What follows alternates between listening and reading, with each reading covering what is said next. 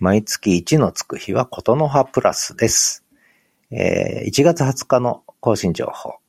毎日のブログつぶやき。新着ポッドキャスト、犬言語学の4、朝のバルコニー、一声、最強の音声メモアプリ。はじめも、非公開の使い道、公開ダラダライブ、土曜日朝のダラダライブです。それからリスンケアフリー、声で書く日記、最強の音声メモアプリとおこしばと雪祭り効果と深掘りダラダラライブの話をしました。それから限定公開メモ。それから、ことの葉、昨日の分ですね。そして、えー新着ブログで私立大学の危機とその解決策、声と言葉のブログ。それからノートの方に文字起こし記事。